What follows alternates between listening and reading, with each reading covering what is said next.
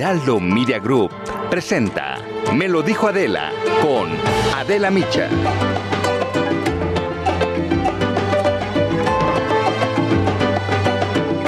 Muy buenos días a todos los que en este momento, que son las 10 en punto, se unen a Me lo dijo Adela a través de la señal del Heraldo Radio este miércoles 11 de agosto. Yo soy Maca Carrillo y los saludo. Los saludo a nombre de Adela Micha y vámonos rapidísimo con la información de la mañanera porque sobre la reunión que tuvo ayer el gobierno de México con la delegación norteamericana para estos temas económicos y de migración, el presidente López Obrador informó que aprovechó el momento para invitar al presidente de Estados Unidos, Joe Biden, a México para que se puedan reunir.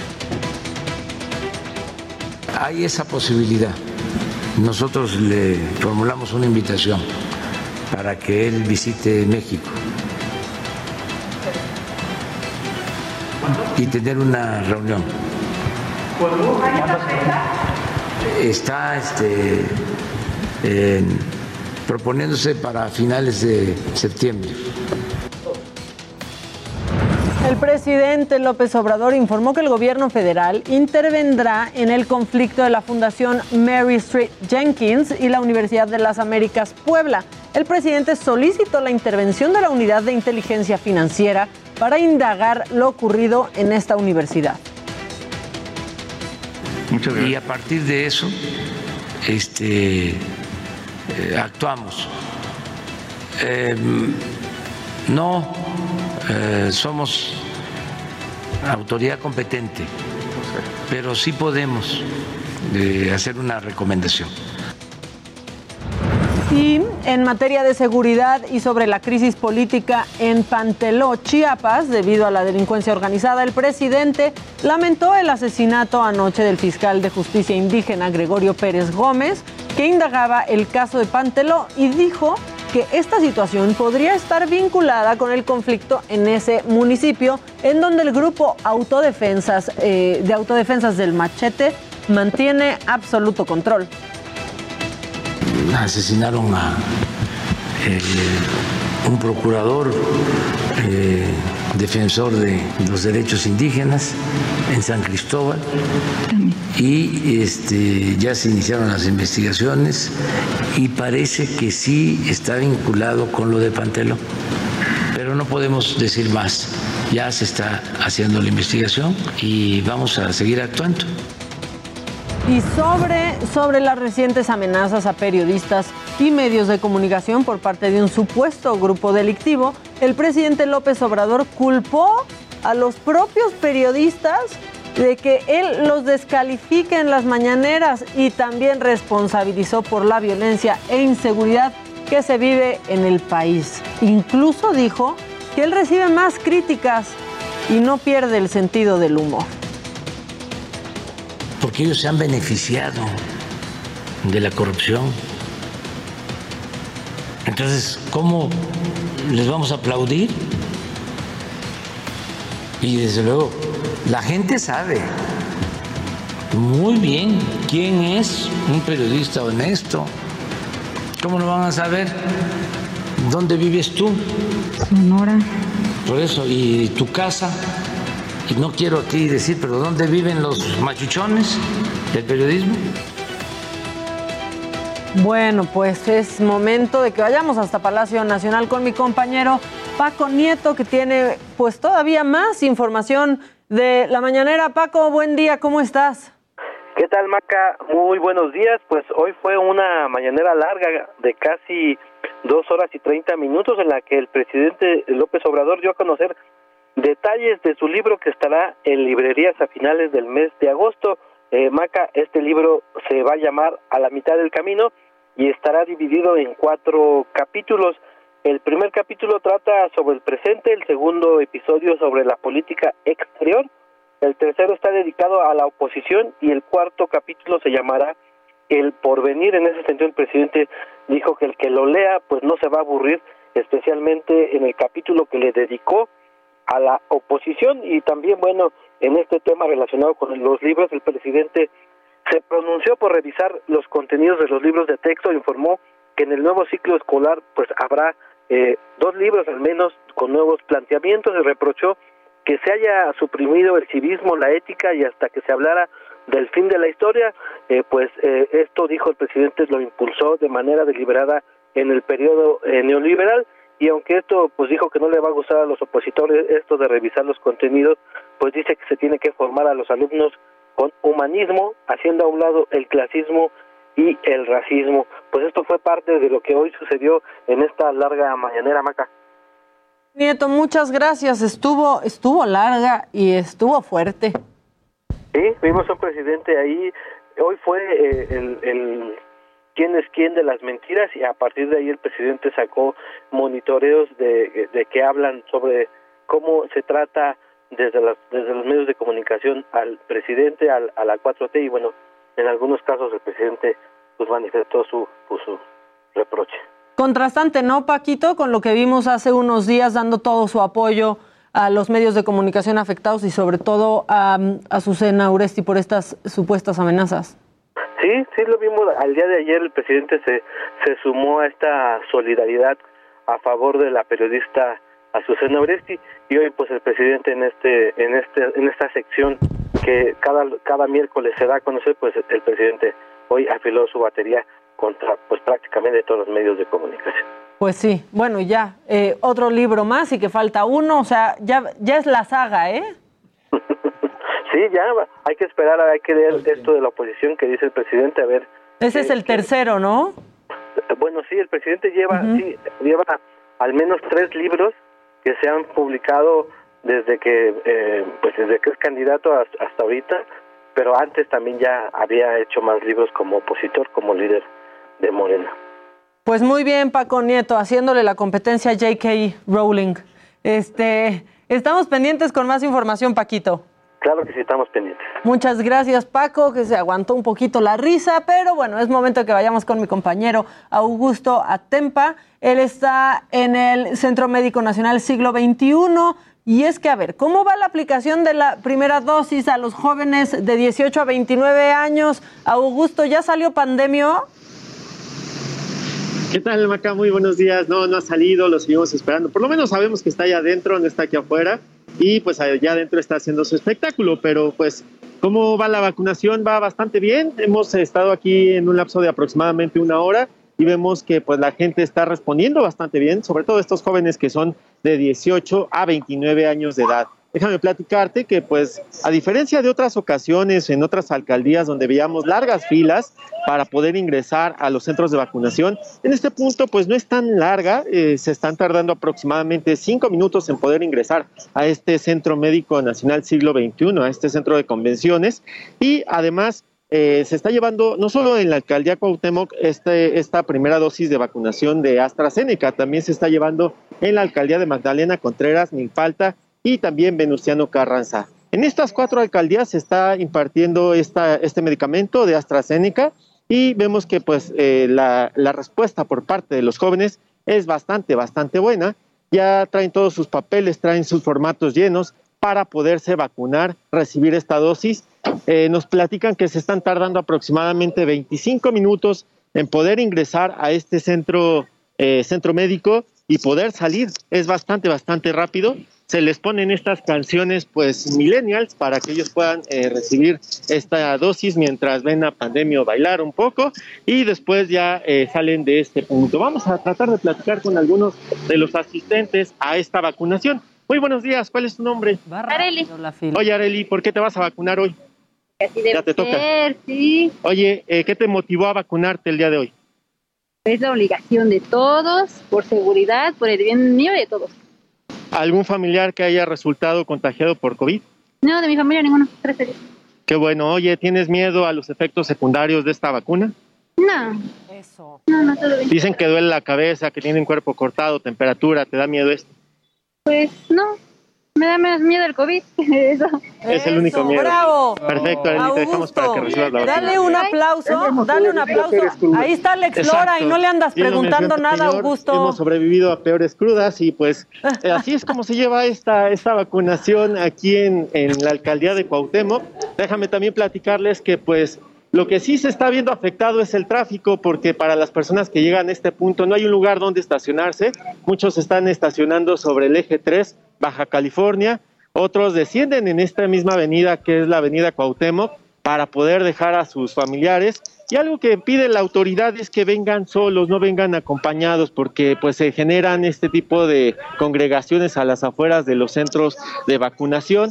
Y pues estamos en semáforo rojo, para algunos naranja, y hay que estar evitando este tipo de congregaciones, Maca. Pues sí, Augusto, muy bien. Me encanta, uno, que va avanzando muy rápido la fila. Mientras entrevistabas a esta chava, la verdad es que no dejaban de avanzar. Ahorita ya están por pasar la mayoría de los que estaban formados. Y dos, pues como los más jóvenes sí nos han dado una enseñanza con, pues que todos estábamos de, ay no, pero los efectos secundarios y tumbados en, en la cama y fue contundente la respuesta de esta, de esta chica, ¿no? De decir, pues me da más miedo el COVID y la verdad, la verdad sí, se te fue Alex Lora que estaba atrás de ti, eh, Augusto, que no le corresponde porque de 18 a 29 años. Va tarde, va pero, tarde. Pero va, con que vaya a vacunarse. ¿Y qué, qué música millennial estabas escuchando, por ejemplo? Pues lo que nos han dicho es que ponen mucho RBD, ponen a RBD, esa es la música que está sonando mucho en este tipo de centros de vacunación. Cuando yo me vacuné, me vacuné todavía en la etapa de los eh, 30, 39, y ahí no me pusieron música. Yo esperaba escuchar ese tipo de música, no me la pusieron. ¿Cómo? ¿Y pandemia? Ya de pandemia ni hablamos, Augusto. A mí me tocó en Tlalpan, no, no, no estaba ni pandemia ni ninguna otra botarga ahí. Mira, con que la, con que la jeringa haya estado llena, ya estás. Date por bien servido, Augusto. Ganancia. Exacto. Oye, pues muchas gracias. Estamos pendientes, cualquier cosa, eh, lo que veas, lo que escuches, por favor avísanos y te, te hacemos aquí un espacio. Claro que sí, seguimos pendientes. Gracias, Augusto.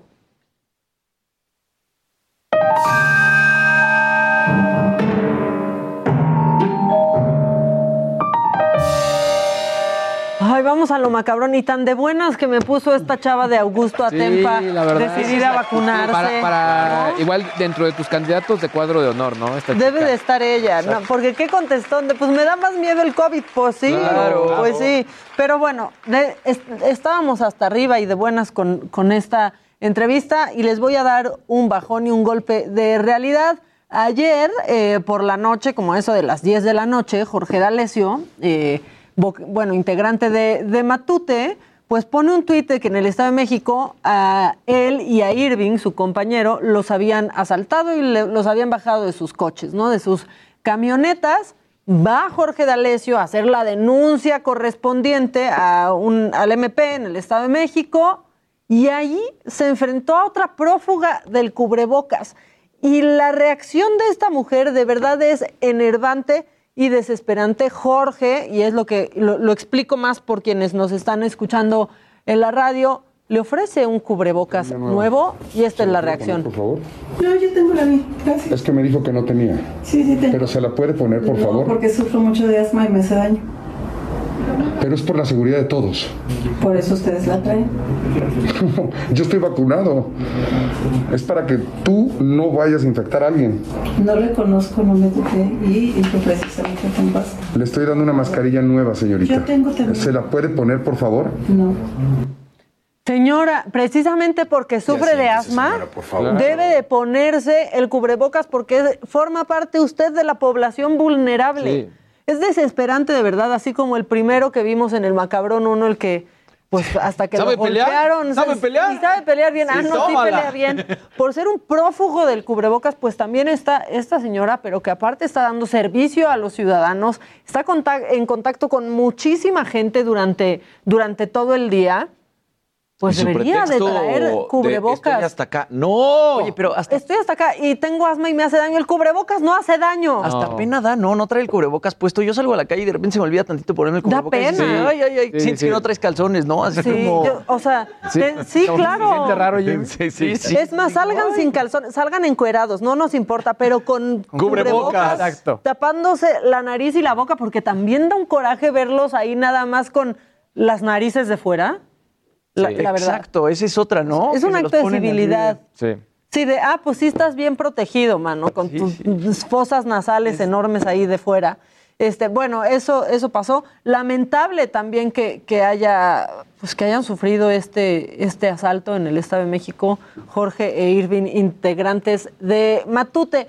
Bueno, ya ven que va a haber regreso a clases, compañeros. Va a haber regreso a Este, clases, lo cual Sea también- como sea, pase lo que pase. Ya, ayer yo traía preparados mis globitos, a ver si Gisela me los alcanza a mandar. Y es que la SEP está arrancando con sus dinámicas, este, pues, no sé por qué piensan que esto no es peligroso, pero pues hagan de cuenta que la SEP con el fin de hacer pues más ameno, más suavecito el regreso a clases presenciales eh, y de solidarizarse pues con estos meses tan complicados, compartieron una guía para sus profesores, para profesores de educación inicial, en donde una de las dinámicas evidentemente se hizo viral y es que, pues, a ver, consiste en inflar globos. O sea, todos los maestros inflen un globo, por favor, antes de inflarlo tienen que poner un papelito en donde escriban algo con una poner una intención, una frase motivadora en un pedacito de papel, después inflar el, el globo, cambiarse los globos, o sea, todos pasarse los globos No es cierto. y entonces reviéntenlo. Exacto, la baba, O sea, venga, todo. ¿qué Ah. es eso? Una bomba de COVID. ¿Qué es eso? Mire, pa- agarra ahí los globitos por si quieren poner una, una intención. Un ejemplo, un ejemplo. O sea, agarra, escoge el Y globito. estos son los difíciles de. esos son los difíciles. Estos, estos son. Necesitas ser payaso Ay, para poder inflar esto. Bueno, pues ya, mira, Luisito, ya te quedaste. No, mira, está listo. No, No, porque yo tengo que seguir hablando mira, ustedes. yo que-. O sea, a ver, por favor, inflen el globo. No, no, yo tengo que seguir hablando. Inflen el globo. Y díganme, ya está. ¡Ay, sí, de sonido y todo. Pero a ver, bueno, no metieron el papel. Ese parece una berenjena, Daniel, porque es morado y chiquito. ¿Yo qué hago? ¿Creen que eso, creen no. que eso no es peligroso y claro que es peligroso. Y luego, ok. De entrada, la baba se queda ah, arriba. en ¿no? la boquilla. hablando, en la boquilla. Pero aparte ya inflaste ahí todo, echaste todo tu bao. Y luego te cambias el globo, entonces ya ni siquiera es tu baba. Exacto. Y luego le picas. Y entonces ahí salen los aerosoles de los cuales hemos Sí. estado huyendo, tratándonos de defender de esta pandemia. ¿Qué creen? Obviamente, como esto se hizo viral, pues la CEP ya dijo, no, a ver, yo creo que tal vez esto es una mala idea. Y entonces ya decidieron eliminar este pues de la guía de esta fase intensiva del Consejo Sec- de- del Consejo Técnico para los Centros de Atención Múltiple, ya eliminaron esto de reventar globos. Pues sí. y ya mejor pusieron otra dinámica que consiste este, en realizar una actividad que le pusieron cómo nos sentimos al regresar a la escuela. Y entonces ahí ya se le pide a los maestros que expresen su sentir respecto al regreso a clases. ¿Qué es esta, de- qué es esta Ay, payasada? Es una payasada, lo estás diciendo perfectamente. ¿Por qué no nada más sentarse y tomar clases? Y listo, ¿no? No, Ya, o por qué no ya a lo mejor le dices a tu compañero, a ver, escúpeme en la cara, porque Claro. es eso mismo.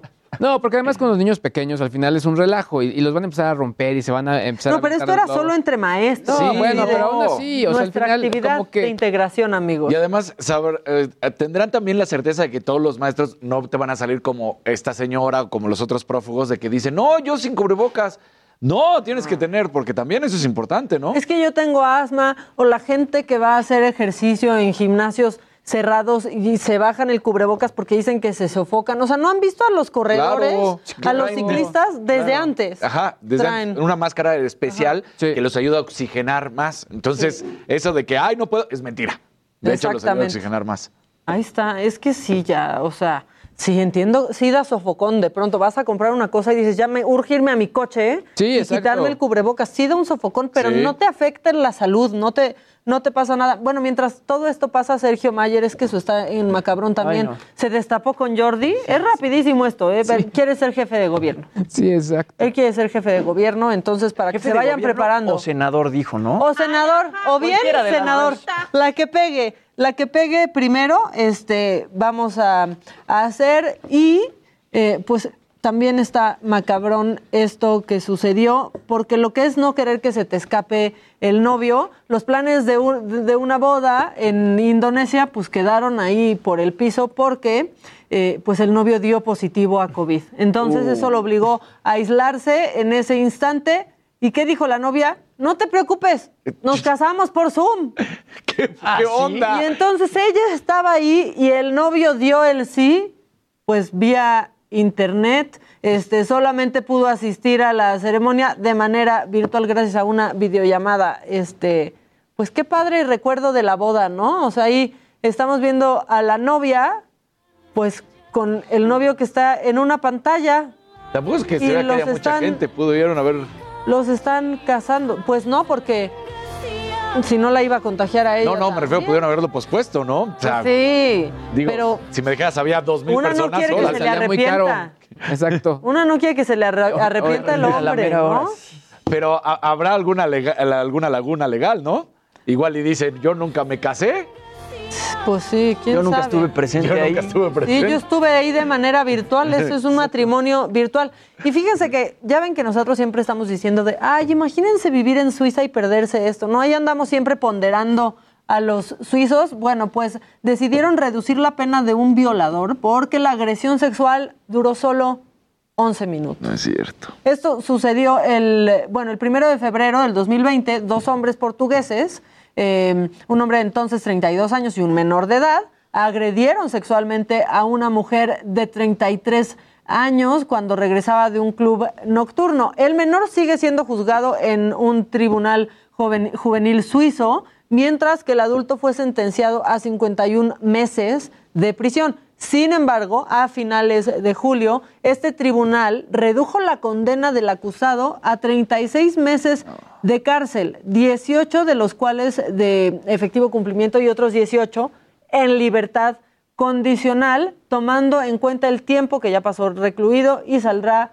pues ya saldrá en libertad esta semana. Explicando su decisión, la presidenta del tribunal, pues argumentó que la violación duró 11 minutos, que no provocó graves heridas a la víctima, así como que está, eh, como que esta mujer pues envió algunas señales eh, a los agresores y jugó con fuego. Así lo dijo la, la fiscal suiza. Ya también, ¿eh? Para que nosotros no estemos diciendo siempre de imagínense vivir, pues imagínense vivir en Suiza y que pase y que pase Retrógrada, totalmente. o sea, completamente retrógrada. Y además eso que dices, era una mujer la juez, o sea, todavía encima, No, no sé, igual te lo imaginas de un hombre, pero O una sea, el típico mujer juez comentario viendo un caso machista estos. estúpido de ve cómo se vistió, le mandó señales. Exacto. Y luego, ay, solo duró 11 minutos. ¿Qué? ¿De qué me estás hablando? Pues sí, la verdad es que sí. Nos dicen en WhatsApp, saludos a todos, me encanta su programa, los veo todos los días desde la Ciudad de México en la alcaldía Coyoacán. Esa servidora pública debería de estar en confinamiento por padecer asma y no poner en riesgo la salud de, de quienes sí quieren vivir. También, ¿eh? No debería ni de estar trabajando si en realidad es población vulnerable. Exacto. Esta mujer, si padece asma, como dice, no debería de estar trabajando. Y si ya está trabajando, debería, dejen ustedes ya cuidar a los otros. Cuidarse ella y protegerse usando cubrebocas. El cubrebocas hace la diferencia. O Totalmente, sea, hace la diferencia. Aún estando vacunado. Aún estando vacunado. Buen día para todos y todas los escucho cada semana. Saludos al guapérrimo Casarín, están diciendo. Saludos, o sea, muchas gracias. Buen día. ¿Y ahora qué pasó en la casa de Casarín? Ya, es que todos, como lo cuentas en los cortes, ya, pues aquí siempre nos escuchan. Entre las entrepiernas, ay, Dios mío, a ver. Rafael Entre dice, Jimmy, entrepier- enseña tu globito. Qué rápido lo inflaron, ¿sí vieron? Entre las entrepiernas y ver gadgets, ¿me puedo quedar en Casarín con los tres? Ah, En Casarín. en Casarín. Ese, quédate en Casarín. Quédate en Casarín, quédate en Casarín. Buenos días, por favor, ¿me pueden dar el nombre de la serie animada de la que hablaron ayer? Era Frank... Frank, ¿Frankela? Frankelda. Frankelda. Frankelda. Frankelda. Frankelda. Y se va a estrenar entre octubre y noviembre por HBO Max. Así lo pueden ver. Este, qué sueños los de Sergio Mayer, qué se no están diciendo. Eh, pues que, que hace falta del. Pues sí, obviamente, pero mañana aquí, aquí va a estar y se, se desquitan. Este. Te están mandando unos mensajes un poco subidos de Sí, tono. es que, es que el globo, cuando, O sea, cuando hiciste ruido del globo. por ahí se están yendo. Orlando Sí, ya está muy preocupado por tu globo. Sí, pero sí infla bien Casarín. Bueno, nosotros vamos a un corte y regresando, eh, pues hablaremos con Javier Ruiz, nuestro dermatólogo, sobre el tratamiento láser. Todas sus dudas comiencen a mandarlas en este momento. Esto es Me lo dijo Adela y nosotros ya volvemos. Esto es Me lo dijo Adela. Regresamos.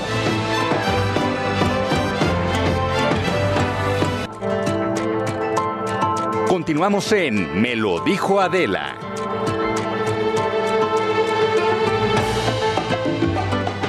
Ya estamos de regreso, ya está aquí Javier Ruiz, nuestro dermatólogo. Ya nos aprovechamos de él en el corte para preguntarle absolutamente de todo, Javi. Qué bueno que es miércoles y ya estás aquí. Esta otra vez. sección debería llamarse La alegría de la piel. Es la alegría de la piel, la piel No, ahora el, el miércoles es mi día favorito y sobre todo estar aquí en el programa con ustedes y de la interacción que tenemos con toda la gente que nos hace el favor de escucharnos y de vernos.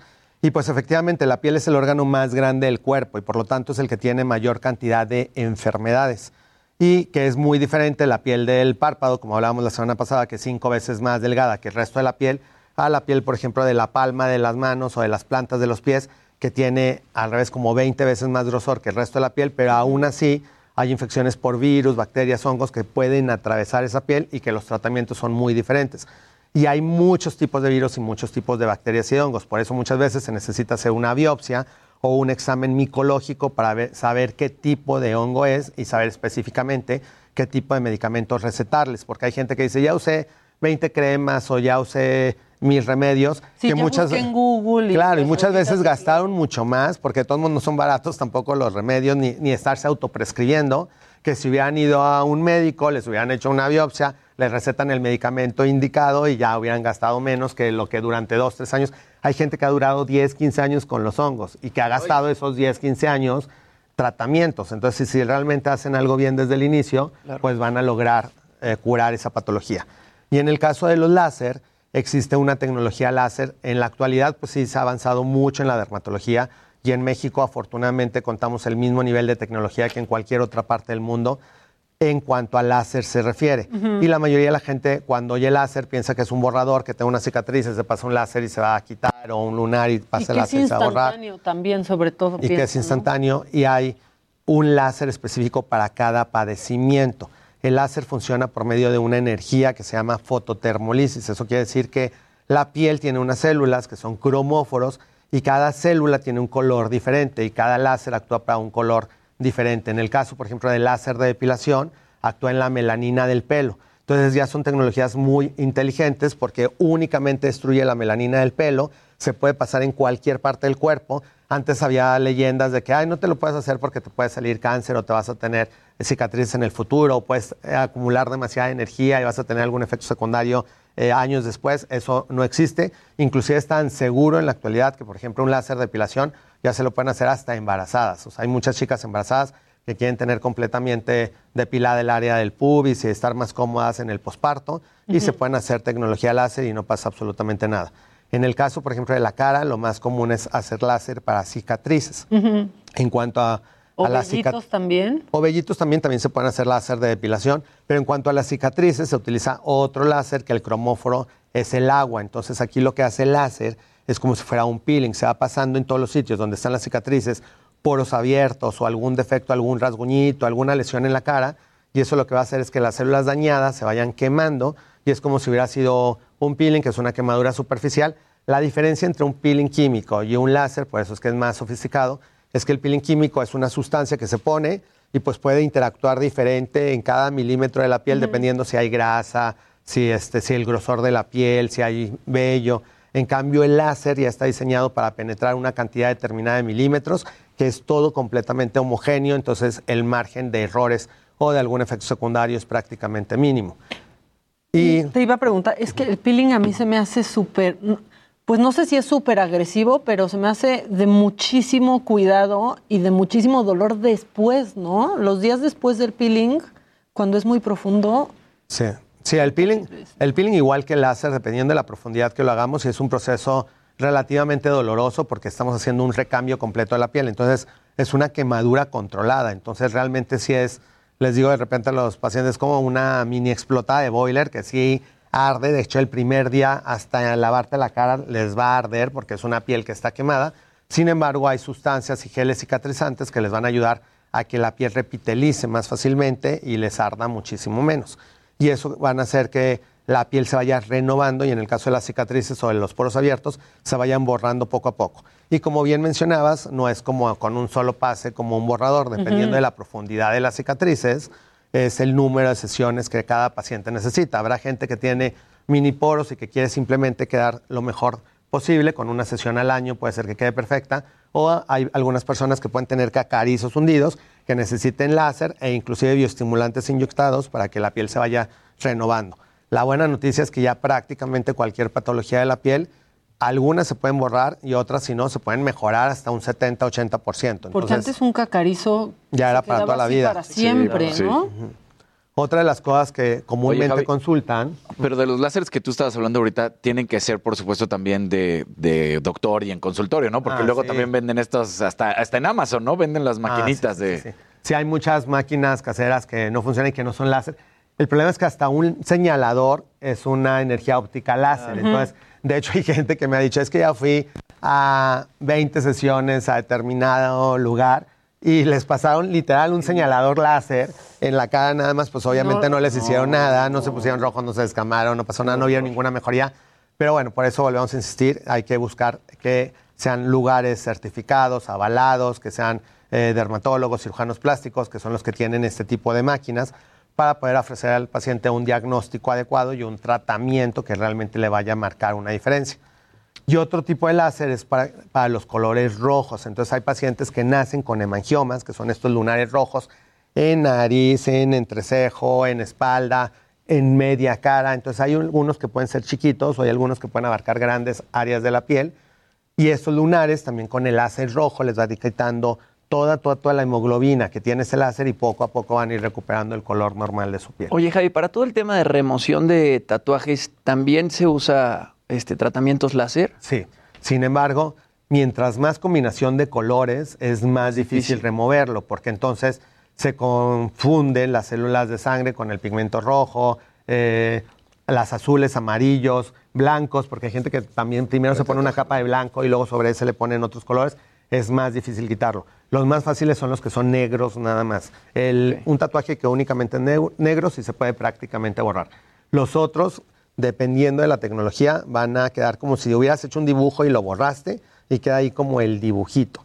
Pero muchas veces no se alcanza a borrar por completo. Oye, Javi, obviamente, pues al final esto, y tú has estudiado, investigado todo este tipo de, de- de tratamientos, pero no sé, una persona que va a ir a, un tratamiento, a una clínica, etcétera, ¿en qué se tiene que fijar o qué tendría que preguntar para asegurarse que lo que le van a, pues a poner, pues realmente está certificado o tiene una, una investigación detrás, ¿no?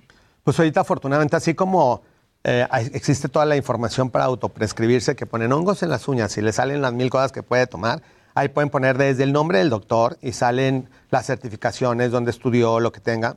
En el caso de dermatología, tienen que estar avalados por el Consejo Mexicano de Dermatología y checar las máquinas, porque el problema es que ahorita todo tiene copias, tanto los inyectables como las máquinas. Entonces, si te van a hacer un tratamiento, no se vas a ir a un láser de depilación. ¿Cuántas sesiones son? ¿Qué máquina me van a realizar y qué marca de la máquina? Claro. Y tú eso lo puedes investigar y ya te dice qué centros a nivel mundial tienen esa máquina. Si no te aparece ninguno, pues es que sabrá Dios quién avale esa, esa máquina. Y en cuanto a los doctores, pues les puedes preguntar, eh, todas las subespecialidades son residencias médicas en la que los médicos tienen que estudiar primero medicina general y luego hacer su especialidad. Entonces tienen que tener sus números en la receta del registro eh, de medicina general y su número de especialista. Entonces tienen que tener su código de especialista. Pues mucha gente está preguntando, las manchas que aparecen por el sol, están diciendo aquí, pero que me entró una llamada, por el sol o la edad, ¿se quitan con láser? También se pueden. El láser es como una quemadura que en el caso de las manchas, de, ya sea de léntigos solares, en las manos, en los eh, en cualquier parte del cuerpo, porque estas manchas son por el sol de toda la vida, desde que nacemos hasta la edad que llevamos. Se llaman léntigos solares. De hecho, lo mejor es prevenirlo. Entonces, muchas veces la gente pensaba que eran por la edad. Inclusive les llamaban que eh, mientras más edad teníamos, teníamos mucha mayor cantidad de manchas. Entonces, ya sabemos que si desde la adolescencia la gente se pone filtro solar, van a llegar a cualquier edad y no van a tener manchas. Entonces lo más importante es fotoprotegerse, porque las manchas no son hereditarias. Mucha gente dice, ay, es que tengo lleno de peca las manos porque así era mi abuelita, así era mi mamá. Y, es no. normal, y nunca es normal, ¿no? Y nunca es normal, o sea, le salieron porque no se aplicaron filtro solar y se asolearon igual que la mamá o igual que la abuelita. Entonces, para que se quiten, si hay tratamientos con láser que se va quemando manchita por manchita, se pone rojita, luego se va descarapelando y va quedando la piel bien. Sin embargo, el quitar una mancha no implica que no vuelva a salir. Entonces, sí es muy importante que si ya te quitaste una mancha, pues te cuides muchísimo del sol, porque si no, en un par de meses, pues va a empezarse a producir ese pigmento otra vez. Pregunta Kenia Sánchez, tengo venitas en la cara, ¿me recomiendan un tratamiento láser? Sí, las venitas, hay varios tipos de padecimientos que producen venitas en la cara. Uno es rosácea, que es el más frecuente. Otro le dicen cuperosis, que son microvenitas como si fueran mini varices en la cara, principalmente en las mejillas, sobre todo en la nariz y en las alas de la nariz. Y para eso existe un láser que se llama láser candela, que se aplica directamente en esas venitas. El día del procedimiento se pueden poner moraditas o rojas, al día siguiente amanecen mucho menos y en 3, 4 días prácticamente se borran. Y dependiendo de la cantidad de venas es el número de sesiones, generalmente hacemos unas 3 sesiones, una vez cada dos meses, pero con eso se logran borrar todas las venitas de la cara. Están preguntando, Javi, que se quitaron los vellos de la cara con láser, pero que en realidad le siguen saliendo después y que solamente eran unas sesiones que la dejaban toda quemada. Pues sí, el, el láser puede mini quemar, pero ahí habría que checar también. Muchas veces si sigue saliendo vellito puede ser que el paciente tenga alguna alteración hormonal. Entonces por eso también es parte de la consulta, porque hay síndromes de ovarios poliquísticos que dan una variante hipertricosis en el que el paciente va a tener un poco más de vello de lo habitual. Para que el pelo se destruya, el candidato ideal del pelo es un pelo gruesito y oscuro. Si es como mini vellito, como durazno, Como piel de durazno. ese va a ¿para ser qué? muy, ajá, ese va a ser muy difícil quitarlo. Sí se remueve un porcentaje del pelo, pero lo más probable es que vuelva a salir. Entonces todo eso lo tienen que platicar con su médico, o con el asistente que les haga los tratamientos en las diferentes clínicas donde acudan para que puedan tener una piel lo más lisa posible. Que si recomiendas algún tratamiento para la reacci- reacción alérgica a la tinta del tatuaje. Dicen que la tinta roja a veces es la que causa reacción alérgica, ¿no? Es, pues dependiendo de los derivados que contengan la tinta. Ya en la actualidad hay como muchos eh, productos que ya están muy especializados para que al ser introducidos, como en el caso del microblending de la ceja, no ocasionen ningún tipo de reacción alérgica. Sin embargo, es más probable que ocasionen una alteración con colores eh, como rojo, azul, que con oscuro. Entonces, pues sí, muchas veces si tienes una piel muy sensible, pues mejor hacer una pequeña prueba un mes antes de que te vayas a hacer un tatuaje grande para que no vayan a hacer un queloide en toda el área donde le están haciendo el tatuaje. Y ya si se hizo una reacción alérgica, están teniendo eh, una reacción, un incremento de volumen, muchas veces utilizamos cremas con esteroide, pero pues para eso también hay que acudir a consulta porque son tratamientos delicados que si no lo aplican adecuadamente, pues puede haber otros efectos de atrofia o de venitas en el lugar donde están aplicando estas cremas porque contienen cortisona. Ahora, no puedes saber si vas a hacer reacción alérgica a un tatuaje, ¿no? O sea, sí es como un volado, Claro. pero sí hay un, o sea, sí dicen que la pintura roja es la que más causa reacción. La que puede tener más reacción. Si es como los piercings, no puedes saber, hay un porcentaje de gente que les hacen un piercing en el cartílago y se les hace un queloide que luego Como a traen mí, una que me bolota. tuviste que tratar eso. Exacto. Eh, justo eso me pasó. Y entonces esa es una indicación de que lo ideal es ya no volver a hacer un, un piercing en la- el cartílago porque se puede volver a hacer otra bola. Entonces, igual, si alguien tiene una reacción en la piel o tuviste un rasguñito y reaccionaste exageradamente y se te hizo una cicatriz, pues tratar de ya no estarte haciendo manipulaciones en la piel. Está preguntando Víctor, dice, soy diabético y tengo algunas cicatrices en una de mis piernas por ronchas. ¿Se quitan con láser? Sí se pueden quitar, sin embargo, ahí lo importante es que esté bien controlada la diabetes y muchas de esas cicatrices son por exceso de rascado.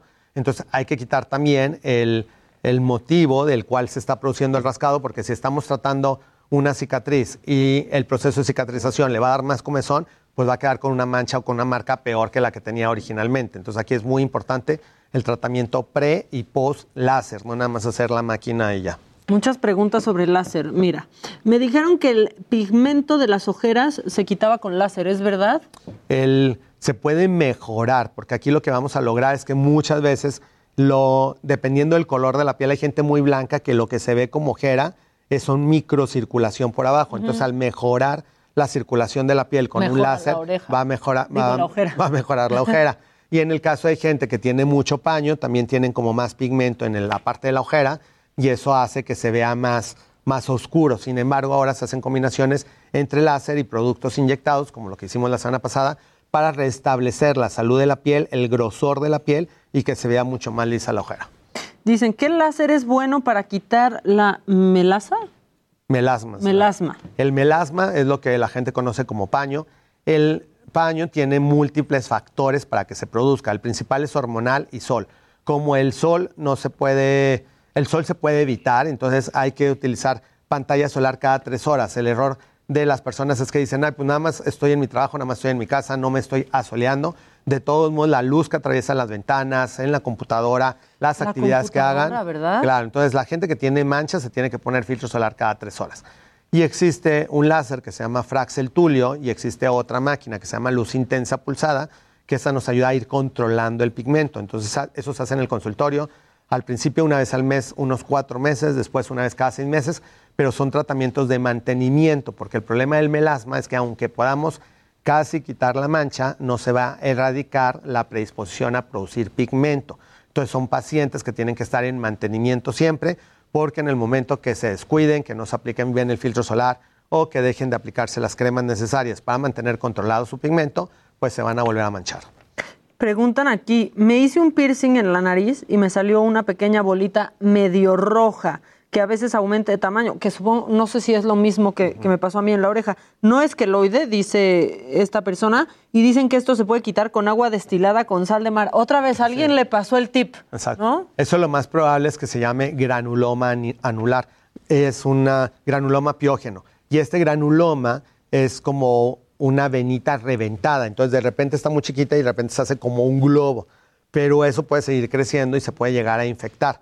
Entonces, con el agua y la sal y eso se puede como empezar a cauterizar, pero no necesariamente va a desaparecer y puedes estimular también a que crezca más de lo normal. Entonces, eso en el consultorio se pone un poquito de anestesia, se eh, retira, se coagula y ya, se borra eso para siempre. Pero sí, lo ideal es acudir a un consultorio médico. Preguntan que a qué edad recomiendas que las niñas puedan usar láser en la cara. de los 15 en adelante, porque en la actualidad también la influencia hormonal es cada vez más temprano. Hay niñas que desde los 8 años ya empiezan a tener algo de acné y algo de vellito, entonces pues obviamente no les gusta tanto. Sin embargo, como ese vello va a seguir madurando como hasta los 15 años, no es tan conveniente que desde muy temprana edad empiecen con eh, láser depilación. Lo ideal es como de los 15 en adelante.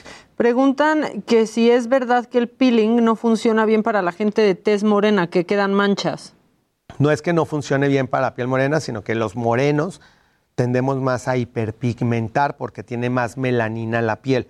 Entonces lo que se tiene que hacer es una preparación adecuada. El paciente tiene que tener una crema que le ayude a evitar el exceso de producción de pigmento un mes antes de hacer el peeling o un mes antes de hacer el láser.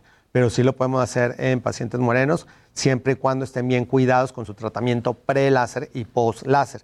En pacientes rubios no tenemos tanto esa complicación porque no tienen ese efecto secundario de producir manchas. A eso se le llama melanosis postinflamatoria. Y eso es el tipo de paciente que inclusive se pellizcaron un grano y ya les quedó la mancha, se rasguñaron y les quedó ahí la raya de la mancha, se rascaron y les quedó más oscuro. Y en la piel muy blanca también pasa eso. Y en la piel muy blanca pues quedan como rojos y quedan con otra alteración. Una hora se te una queda. hora. Y en los pacientes morenos, pues muchas veces se va manchando la piel. Por eso un paciente moreno no se debe tallar, que antes existía mucho el mito también de bañate bien y tállate bien el cuello porque traes ahí como mugre y lo traes Perjudido. Y pues eso no, eso es una respuesta metabólica de las células de que mientras más te tallas, más pigmento produces. Entonces, la piel no se debe tallar con nada, ni codos ni rodillas, porque por eso mucha gente morena trae los codos y las rodillas súper oscuros, porque se tallan por hasta con- exceso de tallar. por exceso de tallado hasta con piedra, de repente se tallan. Piedra pómez. Exacto, se tallan algunos. Entonces no hay que tallar la piel con nada y al contrario, ponerse cremas especiales que les ayudan a que la piel se vaya renovando y que no se siga manchando. Preguntan aquí que si existe algún tipo de láser para estrías y varices. Muchísimas preguntas de láser, Gaby. Sí existen eh, tratamientos láser para estrías, que eso es como igual, se pasa estría por estría, se pone rojita y se va descarapelando. Y para varices también hay tratamientos con láser. Sin embargo, para varices siempre les recomiendo primero acudir con un angiólogo para que haga un estudio sobre la circulación, porque no se trata nada más de quitar una venita y que luego aparezcan otras cuatro alrededor. Entonces, todos estos son tratamientos médicos que requieren estudios para que, si bien no se va a quitar la patología al 100, pues no tengan efectos secundarios en el futuro. Entonces, por eso todo eso debe ser súper bien estudiado y el angiólogo es el encargado de las venas. Y esto es de lunares, pero pues, bueno, todo es tu fuerte, pero esto, esto, esto más. Que si se deben de quitar todos los lunares en la planta de los pies y que cuáles son las señales de alarma. Esa era una como tip que se daba décadas anteriores, porque los lunares en manos y en pies, como son las zonas, los pies al estar caminando y las manos al estar agarrando cosas que más se traumatizan. Sin embargo, y se creía que el traumatismo podía convertir esos lunares en cáncer. Actualmente sabemos que eso tiene muy pocas posibilidades, entonces ya no es necesario quitar todos los lunares, únicamente revisarlos. Es difícil que el paciente aprenda a distinguir cuál lunar es bueno y cuál es malo, pero yendo también a una consulta, con una sola vez se te enseña cuál lunar está bien y cuál es mal y cuál es el que deberías de vigilar. Y a grandes rasgos, una neumotecnia es ABCD. La A es la simetría. Si tenemos un lunar y lo partimos a la mitad, debe ser igual de un lado que del otro. Los bordes regulares, no se debe salir el pigmento de los lados, debe estar todo dibujadito el lunar. La C es de colores, normalmente es un solo color. Si tiene eh, oscurito, negro, rojo, pues habría que vigilarlo. Y la D es el diámetro que debe ser menor de 6 milímetros. Si checamos todos los lunares de manos y plantas, normalmente son menores de 6 milímetros. Si alguno está más grande, pues habría que, habría que revisarlo. Yo tengo uno que se me ha ido borrando, que me salió de pronto en la palma de la mano y estaba muy delineado y luego ya se fue borrando y ya casi no existe. Eso es porque el organismo dentro de su sabiduría, y eso puede pasar en cualquier parte del cuerpo, detectó que podía tener algún problema ese lunar en el futuro y tus mismos mecanismos de defensa se lo empiezan a comer. O sea, Y se sí, me reseteó. Se te reseteó y se borra. Y llega un momento en el que pues, se va a borrar por completo. Y lo mismo pasó con este que me salió en el dedo, ¿eh? estaba muy marcado y después se, fue difuminando. Eso está increíble. Sí. Dicen aquí, tenemos que planear las sesiones de láser con, porque si se atraviesan vacaciones y vamos al sol, Ah, pues sí, Sí, sí, porque si no es una pesadilla. Exacto, sí, sí. Sí hay que planearlas. Aparte que tienen que tener un tratamiento casi de un mes antes con una crema que les va a ayudar a preparar la piel. Como lo que decíamos, si te estás quitando estrías y te vas a la playa, bueno, vas a regresar manchada, con las rayas oscuras, mal cicatrizada. Entonces sí tiene que ser en un momento en el que tengan las características de cuidados, de que no se van a exponer al sol y que tienen paciencia de estarse poniendo las cremas que son necesarias para que cicatrice la piel adecuadamente. Si es un proceso, ya si le vas a invertir a un tratamiento, un láser, pues son unos 15 días que te toca cuidarte un poco más de lo normal. Sí, porque, o sea, si es doloroso, no, sí te tienes que estar poniendo y poniendo cremas, es, es estar muy pendiente, ¿no? Exacto, no. Del tratamiento. Sí, no es irte a, ah, voy a estar fuera de circulación y te vas a la playa a meterte a la alberca porque, bueno, te vas a quedar más manchado de lo que estabas. Sí, o sea, si tienen vacaciones pronto háganlo cuando regresen. Exacto, cuando ya estén en Y que no estén asoleados, o sea, si regresan asoleados. No, se tienen que esperar cuando menos un mes a que se haya bajado el bronceado, pero como lo hemos platicado también en otras ocasiones, no existe un bronceado saludable. Entonces, hay que, si ya no estamos bronceando, quiere decir que ya estamos lastimando las células. Entonces, hay que aplicarnos filtro solar más frecuentemente, cada dos, cada tres horas cuando estamos en la playa. Ok, preguntan aquí, dice Angélica, tengo lunares rojos pequeños y algunos en la cara. No me gustan. ¿Pueden quitarse y qué significan los lunares? Esos lunares también son por daño solar acumulado, en el que son como mini venitas reventadas por la acumulación de radiaciones solares. No son malos, se pueden quedar toda la vida, pero si no te gustan por cosmética, se pueden cauterizar y hay una máquina que va quemando de uno por uno, se hace una mini costrita, se descarapela y ya queda la piel como si no hubiera tenido puntos. Y esos puntitos pueden salir en cualquier parte del cuerpo, e inclusive hay zonas en el cuerpo donde se hace la burbuja de sangre que tiene el paciente ahí como el círculo rojo. Y bueno, todos esos en el caso de que a alguno no les guste se puede quitar. O sea, ¿esos sí no se vuelven malos nunca? No. Eh, la gente ya está diciendo, ¿y en Puebla cómo nos atiende? Pues que vengan, Javi, ¿o qué? los ¿Dónde los esperamos acá en? Ciudad de México. Y bueno, hay dermatólogos en todo el país, en todos los estados de la República. Entonces, chequen quiénes, eh, en sus páginas, quiénes son los dermatólogos certificados de cada una de las ciudades y pueden acudir con ellos. Y a los que puedan venir a Ciudad de México, pues con todo gusto, acá los esperamos. Sí, sinceramente, ya están en Puebla, o sea, que vengan para acá. Sí, que, nos traigan un chile en nogada ahorita, que ya es Exacto. temporada. ¿Dónde te pueden buscar? ¿Dónde resuelves todas las dudas, mi Javi? Todas mis redes, arroba Javier Derma y clínica, arroba Dermédica. Ya está. Bueno, pues como siempre se nos fue rapidísimo el tiempo con Javi. Lo bueno es que el próximo miércoles aquí estará para seguir hablando de los cuidados de la piel. Es el mejor, no hay otro, Javi. Muchas gracias. Vamos un corte y volvemos con más. Esto es Me lo dijo Adela. Esto es Me lo dijo Adela. Regresamos.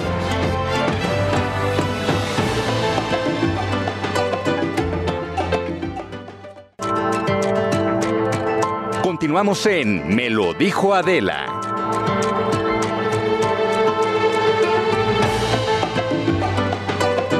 De regreso y vamos rápido a las instalaciones de la Secretaría de Educación Pública porque hay manifestantes, hay bloqueos y mi compañero Alan Rodríguez tiene todos los detalles. Alan, ¿qué está pasando por ahí? No vayas a inflar globos como proponían ¿eh? en sus dinámicas.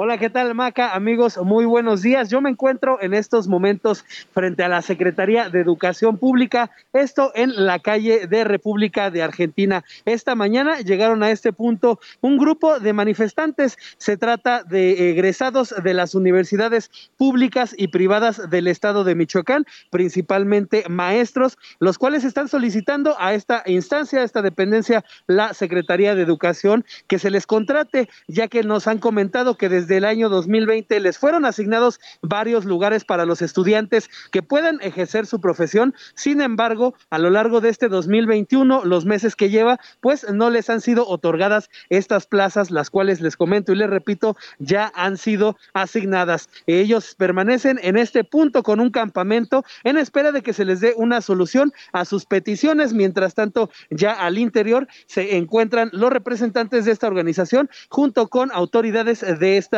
eh, organismo para darle solución a los problemas y con esto llegar a un acuerdo para levantar este campamento que afecta a las personas que se desplazan hacia la zona del Templo Mayor. Y como lo comentabas, como lo comentabas, Maca, pues una completa locura esto de los globos ante la situación del COVID-19. Por lo pronto es el reporte que tenemos desde el primer cuadro de la Ciudad de México. Muchas gracias, Alan. Pues estamos pendientes y empieza a llegar más gente, este, y a ver qué pasa y pues que tomen sus precauciones los que vayan por ahí, ¿no? Por la zona. Es correcto, esto causa algunas afectaciones para todas las personas que se desplazan por la zona. Sin embargo, parece que en los próximos minutos llegará a una solución este problema y saldrán de la reunión para liberar esta vialidad. Perfecto, Alan, pues estamos pendientes y este y qué bueno que no llevas globos. No no repartas globos por allá, por favor. No, por el momento no es una buena actividad. No es una buena actividad. Muchas gracias. Seguimos, seguimos pendientes. Estamos al pendiente.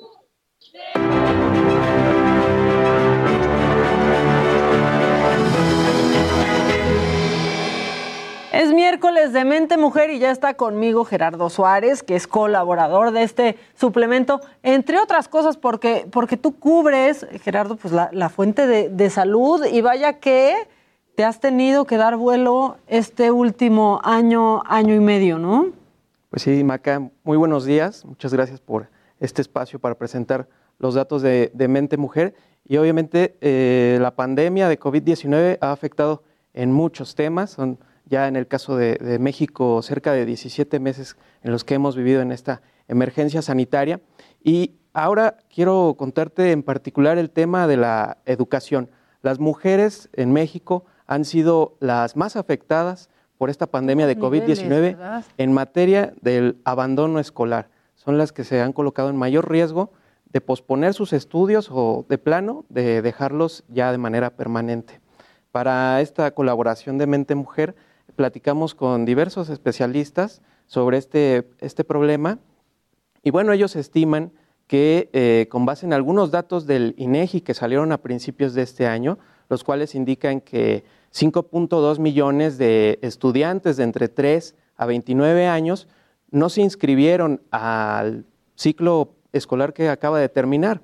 De estos, eh, al menos la mitad, en un plano muy conservador, eh, son mujeres, es decir, más de 2.6 millones de mujeres. En un plano conservador. En un plano conservador. Son muchas más, en realidad.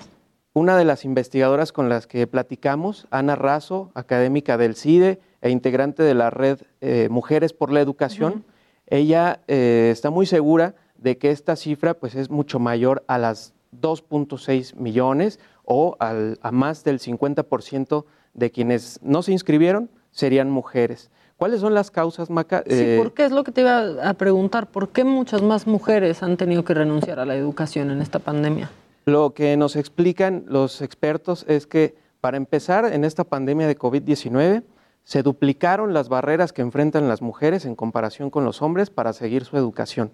Barreras que empiezan desde las expectativas que tiene la propia familia, es decir, pensar que a lo mejor mi hija eh, me va a ayudar más eh, en las tareas del hogar o en el cuidado de sus hermanos en lugar de Que son continuar. las que cuidan al abuelo o al papá, ¿no? Como dijo el presidente al principio de la pandemia. Así es. Y se ha acentuado esta situación.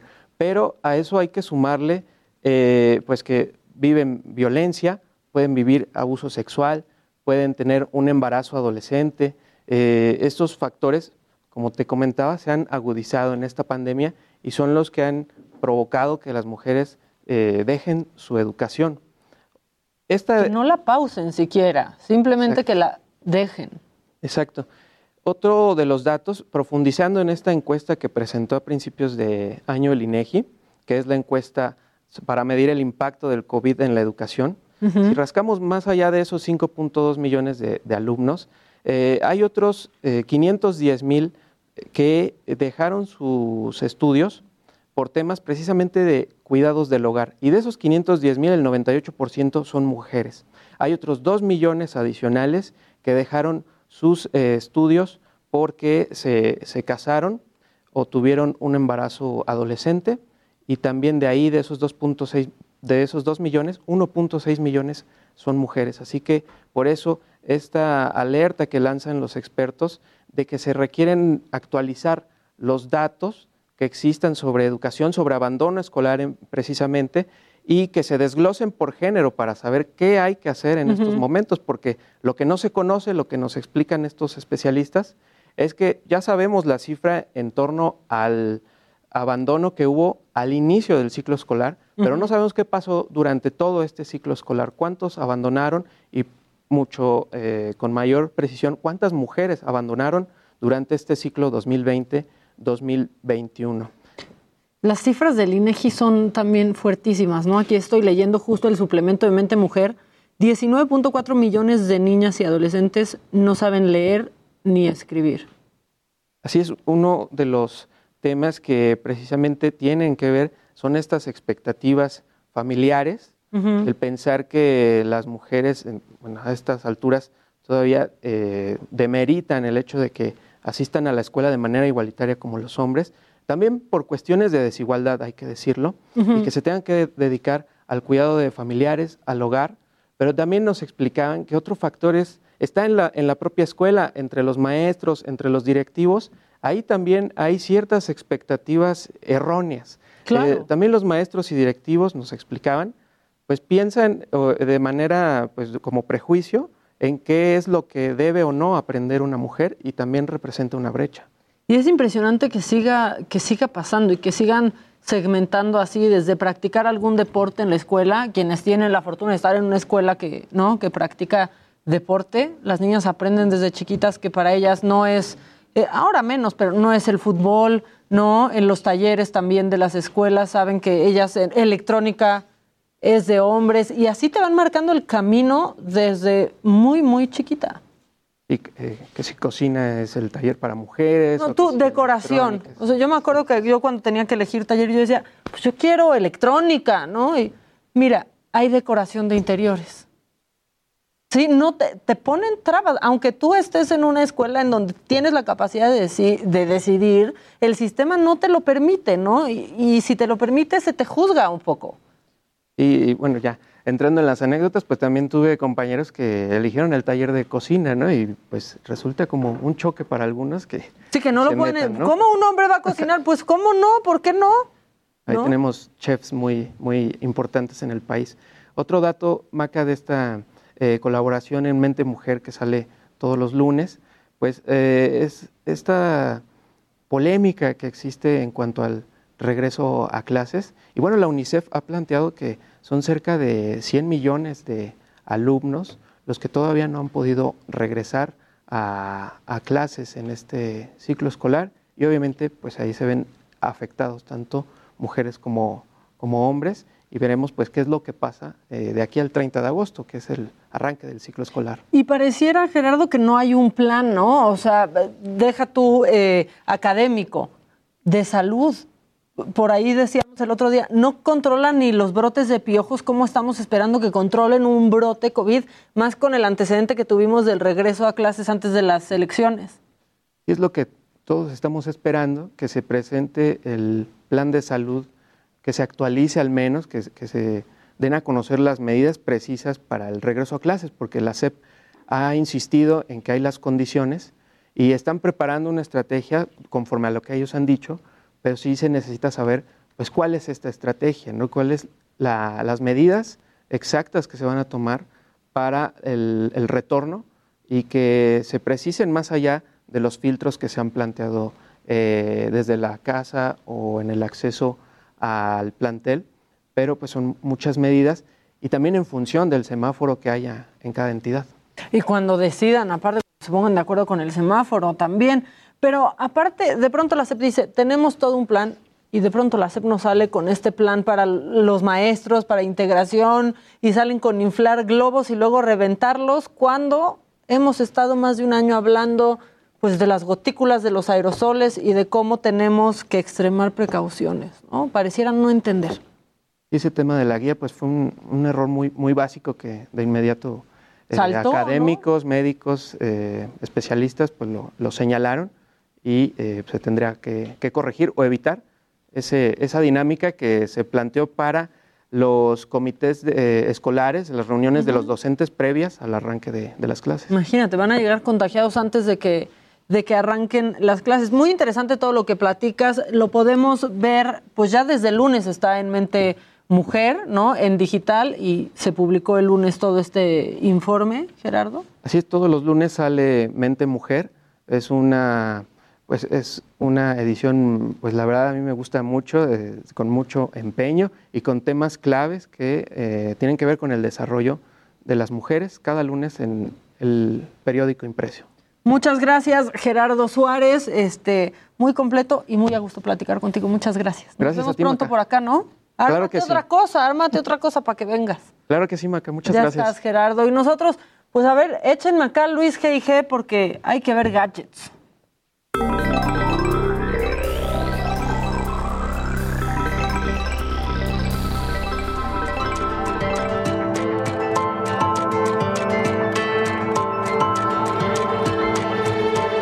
hola, ¿qué tal? ¿Cómo está, gente de radio? Maquita. ¿Qué pasó, Luis G.G.? ¿Cómo estás? Gente bonita y maca. Exacto. ¿Listo para ver gadgets? Sí, oye, ¿qué onda con los sesgos algorítmicos de Twitter? Que básicamente son bastante racistas. ¿Por qué? A ver. O sea, lo que ocurrió ahora, o sea... Twitter todo mal. Es que sí Twitter... tenemos que decir que Twitter todo mal, es un bote de basura. Sí, o sea, bueno, desde la experiencia... soy adicta, ¿no? exactamente. No, o sea, es una red muy coyuntural, una red donde te enteras lo que está pasando. Eh, han hecho muchos cambios, muchas novedades, cancelan cosas muy a la Google, etcétera, etcétera, etcétera. Pero lo que hicieron y me llamó la atención fue un concurso con desarrolladores diciendo, a ver, aquí están nuestros algoritmos. Queremos que nos ayuden ustedes a detectar si tenemos problemas que puedan estar relacionados con algún tipo de racismo o discriminación. Ok. Bien por Twitter ahí. Bien por Twitter, porque pues bien que mal están diciendo, sabemos que tenemos un problemita, ayúdenos. Pues muy bien, perfecto. Pues entonces ya... Es el primer paso. Es el primer paso, el, el, reconocimiento, efectivamente. Pues bueno, el primer lugar mostró cómo la aplicación de filtros de belleza que está ahí dentro, que es como una especie como de subaplicación dentro de Twitter, puede jugar con el modelo de puntuación interna, es decir, en pocas palabras, priorizar algún tipo de belleza o no.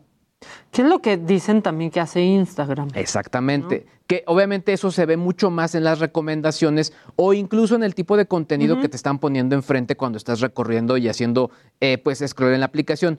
Otro, por ejemplo, mostró que las imágenes de ancianos y discapacitados se margitaban incluso recortándolas de algunas imágenes. Es decir, había una imagen completa, entonces para que la aplicación priorizara algo, automáticamente se hacía el recorte de este tipo de, pues, de situaciones para que obviamente no le dieran prioridad a estas personas.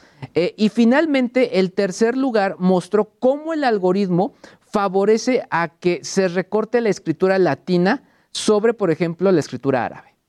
Entonces, pues obviamente esto, como tú bien mencionas, sí es un, un, primer paso de la plataforma, pero pues sí, o sea, ya se había mencionado que los algoritmos eran racistas. Sí, claro. Y en varias plataformas, se había dicho de YouTube, se había dicho de, de, Facebook, de Instagram, bueno, ahora de Twitter, pero bueno, por lo pronto ya están poniendo cartas en el asunto. Es un, es un, está complejo porque al final sí son algoritmos, pero al final el código sí lo escribe un humano. Sí, o sea, es lo que decíamos, sí, sí va saliendo automatizado, pero al final sí hay un humano, o sea, en lo último, pero hay un humano ahí decidiendo. Y que va poniendo valores al momento del código. Es, es complejo todo este tipo de situaciones, pero bueno, son cosas que nos estamos ya como eh, enfrentando. Por otro lado, eh, pues no está Adela. No. Pero. Ya, híjole, ya sé.